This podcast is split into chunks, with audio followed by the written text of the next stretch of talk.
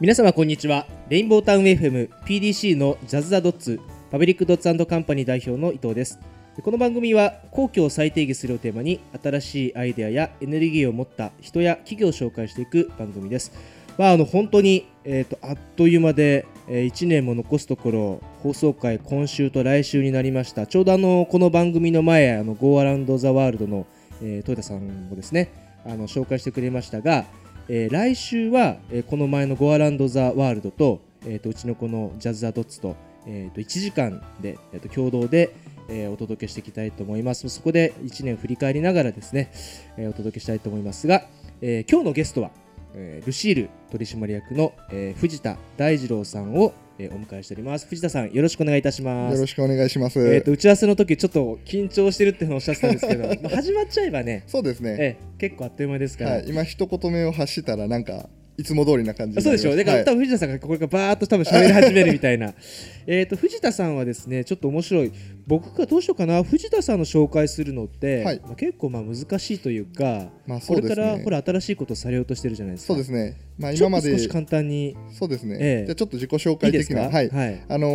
ー、まあ、今までですね実はあの日本語学校の経営とか、うん、えー、コワーキングスペースの経営とかやってきたんですけどもあの日本語教師として資格も持っていて。あそうなんですか？はいそうなんですよ。でそうなんですよ。で実はこれから、まあ、日本語教師としてえー、教えるとかではなくて、うん、その今まで関わってきたような日本を好きで日本のことをこう学んだりとか、うん、日本に来たいっていうような外国人の方をこうサポートして、はい、で彼らに日本で活躍してもらって、まあ、日本の良さを世界に伝えていくみたいなことを、あのしていくのがこれからやっていく事業です、はい、そうですよね。だから僕を僕も藤田さんから紹介してもらってだからその日本人好きの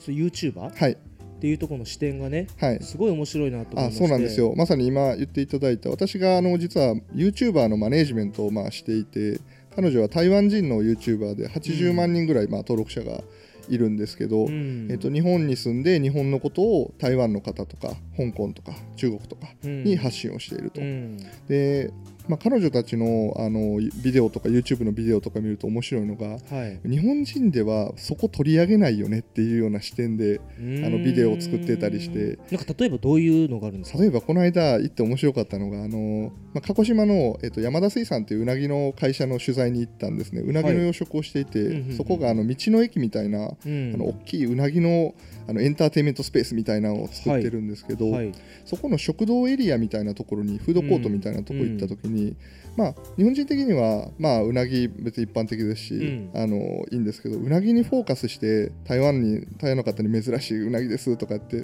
伝えるのかなと思ったら、まず行ったのが、あの手洗い場でちゃんと手を洗ってこうやって綺麗にあの準備してさあここからうなぎ受け取りますよ食べますよみたいなところからしっかり流すんですよ。へまあ、その日本人の清潔観念とかこんな設備があるよとかあと吸着器とかあるじゃないですか、あのフードコートとか、あの何の変哲もない。そうです。あの、はい、高速のあのサービスエリアにあるような、ただでもらえる。そうです、あの吸着器あるよみたいなのとかもあの紹介して結構念入りに紹介するんですね。そういう視点って外国の方にとっては多分面白いんですよねなるほど、そうなんですよ。いやそのだから外国の視点っていう意味で言うとちょっとそこの話ここ今日深掘りしたいんですけど、はい。僕もちょっと思ってることがありまして、うんあのいやこれから藤田さんも、はい、その今までのそのコワーキングとかやってた仕事から、まあ、そういう新しいビジネスを、まあ、されようとしてるじゃないですか、はい、で僕は僕で仲間とともにその公民連携の新しいそのビジネスを作っていこうと思ってるわけなんですけど、はい、なんかね今日本ってすごい時間の長い尺、まあ、200年ぐらいの時間の尺で見ると、はい、なんか日本の社会のこう OS というかシステムを劇的に変えなきゃいけないフェーズに今来てる気がしてるんですね、はい。はい、なので多分何のチャレンジをしても基本的には失敗がないというか、うん、えっと、転んだとしても転んだことが価値になる時代に、えっと、今差し掛かってて、はい、あの面白い時代だなと思ってるんですけどでその時にあのなんだろうその外からの視点っていうのはどう向き合ったらいいのかってちょっと僕まだなるほど。落とし込めてなくて、はい、その辺はだから藤田さんとかちょっとどうかん感じてるのかとかそうですね、うん、あの社会全体がこうこれから変革を迎えていて逆にそれがチャンスだっていうのはあの僕自身も思っていてすごい大賛成で。はいでこれからあの、まあ、来年東京オリンピック2025年に万博、はい、大阪万博っていうのが来るまあ、こういういわゆるチャンスなわけですけど、はい、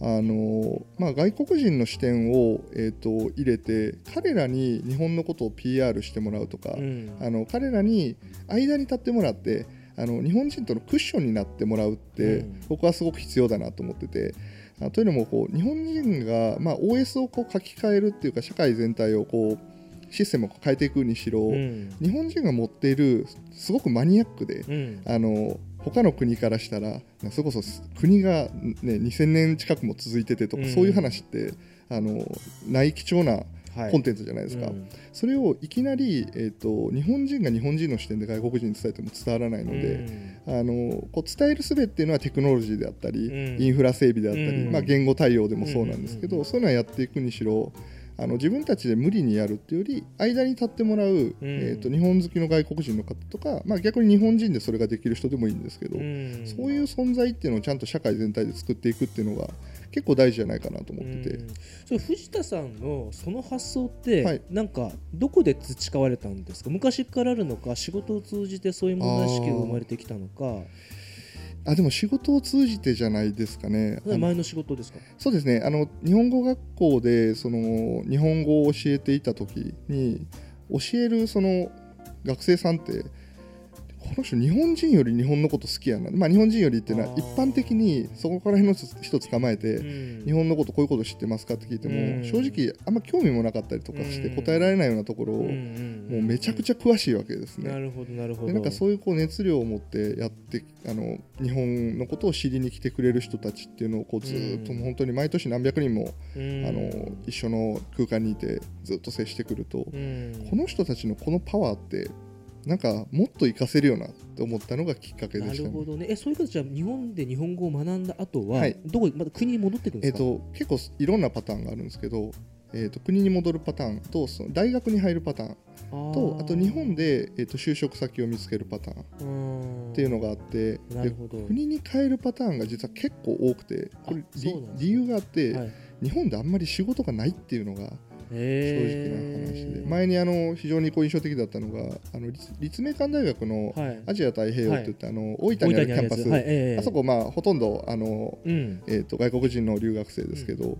なんかもともと7割ぐらい就職日本でするのを想定してたのが蓋を開けてみたら、あの学校が始まってからは、えっとね、23割ぐらいしか就職しなかったらしくて。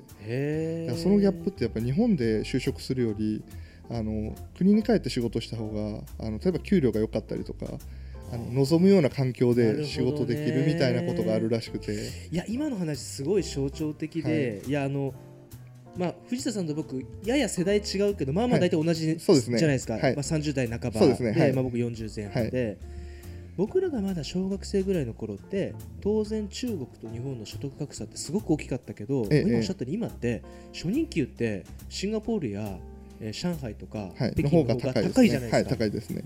で意外とそこのリアルって僕らより10とか15ぐらい上の世代の方って肌感覚じゃない気がするんですよ。そうだと思います。戻っちゃうんですね。戻っちゃいますね。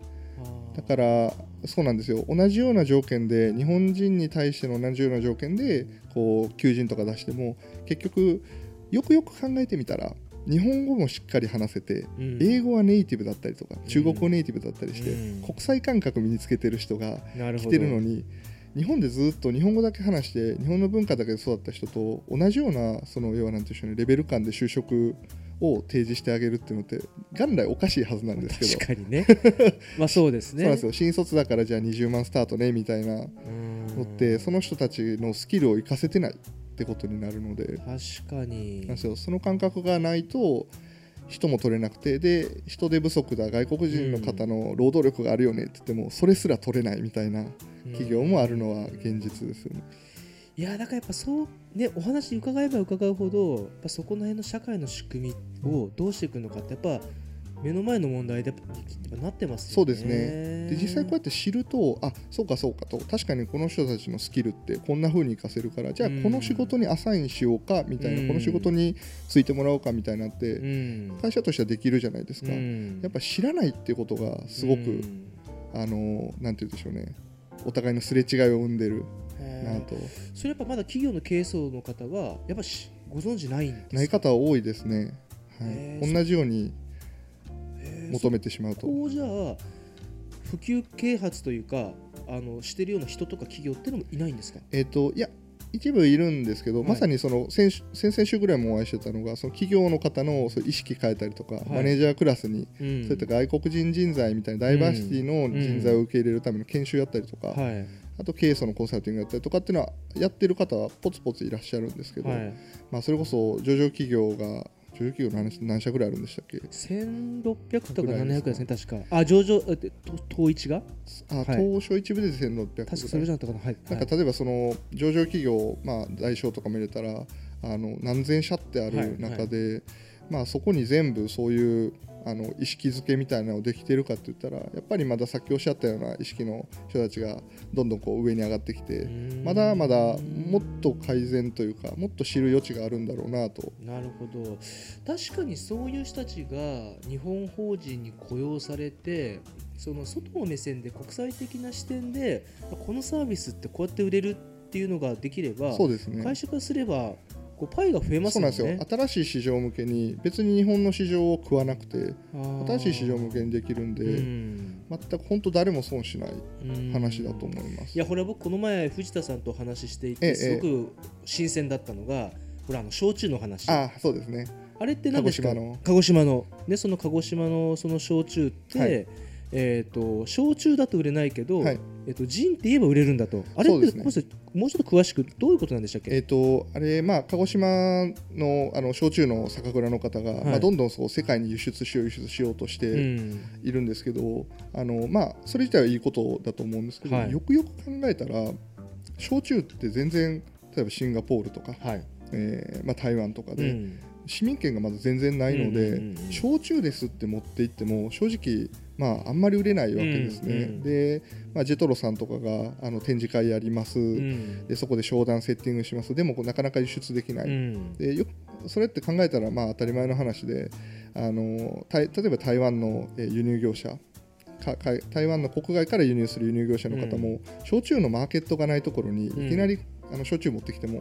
売れないのでそれ困ると、うん、商談進みませんっていうのがあるんですけど、でもそうじゃなくて例えばすでに世界に市場があって認められているものを、えーと、ちゃんと導入してあげれば、うん、えー、そうやって売りやすいよねと。例えば、えーと、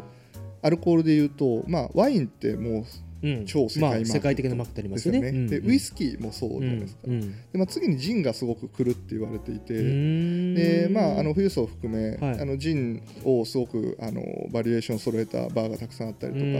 イギリスでついこの間ジンの製造のあのなんか免許みたいなのがあの久しぶりに何年ぶりって言ったかな100年とかなんかそれぐらいぶりに解禁されたりとか。なんかそういうのごめんなさいちょっと年数間違ってるかもしれないですけどなんかそういうのもあって例えばジンっていうマーケットはもう世界に広がっていきますと。じゃあ、えっと、焼酎蔵って、まあ、蒸留酒の蔵なのであの焼酎を作ることもできれば同じ蒸留酒の、えっと、ジンを作ることもできますと。そうか材料が違うだけって話そうなんですよ。でしかも材料も実はジンって定義がすごい曖昧で焼酎を使ったジンでいいんですよ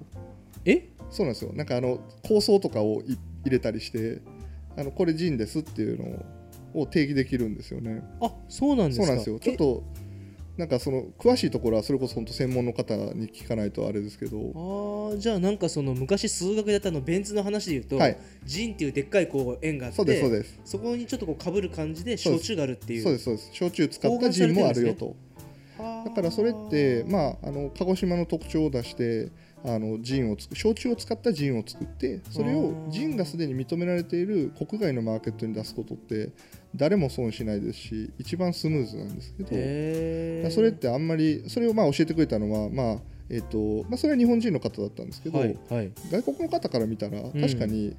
うん、あの焼酎って何と、うん、逆にジンとかウイスキーとかないのみたいな話にまあよくなるわけですよね。そうか。やっぱ人はあるかこの形からイメージしますもんね。そうなんですよそうか。じゃあこれ知ってるものをね。じゃあこれもジャパニーズ人だって言っちゃった方が早いってことですね。そうですそうです。はい。実際に鹿児島の焼酎蔵の方なんかその地元の柑橘系を使ったあの香草のジンとかフルーツのジンみたいなのをつもう作り始めていて。そうなんですね、はい、この番組ね、はい、あれなんですよ。夏ぐらいに一回鹿児島のあの小通蔵の経営者、はいはい、彼は当時もやってるんですけど、はいはいはい、出てもらってるんですよ。あそうかそうかなるほど。どっかでお会いなんかいやそうですよね。そう今ちょうどねあの仕込みの時期なので。あそうか。そう。年明けぐらいの年明けになったら少し体が崩せました。そうですよね、うん、あぜひその時にお話したいです。そこはだからもうオーガニックなジンあジンというか焼酎にこだわってですよね。オーガニックもまさにそうですよね、日本人あんまりオーガニックってもともと日本に文化がまあ文化というか文化はあるんですけど、うん、有機農法はあるんですけど、うん。あのオーガニック認証自体にあんまり意識がないんですけどなるほど。やっぱりその海外の、えーと、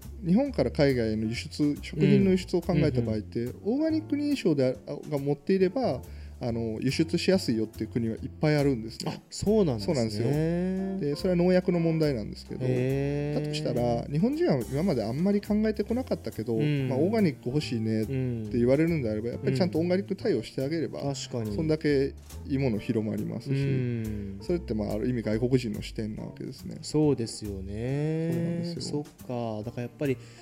だから今までその確かに海外にアンテナショップあるじゃないですか。はい。だからそれじゃだめだってことですね、すね自分たちが売りたいものを持ってって売ってるから、それは外の視点じゃないでしょって話なんですよね。はい、そうです、そうです。そうなんですよ。だからニューヨークに置くんだったら、ニューヨーカーが欲する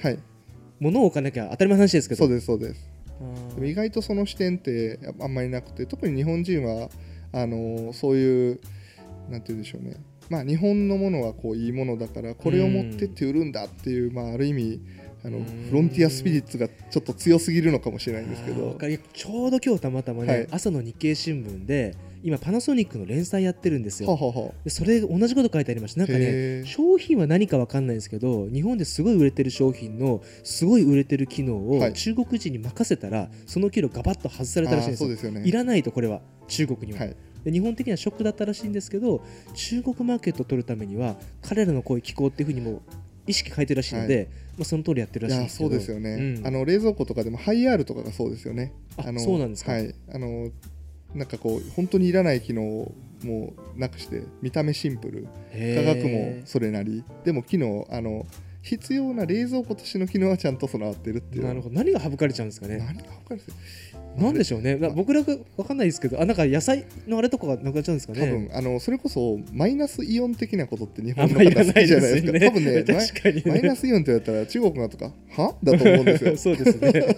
何それみたいな。そうそうそう。でそのマイナスイオンのために商品が5000円高くなってるんだったら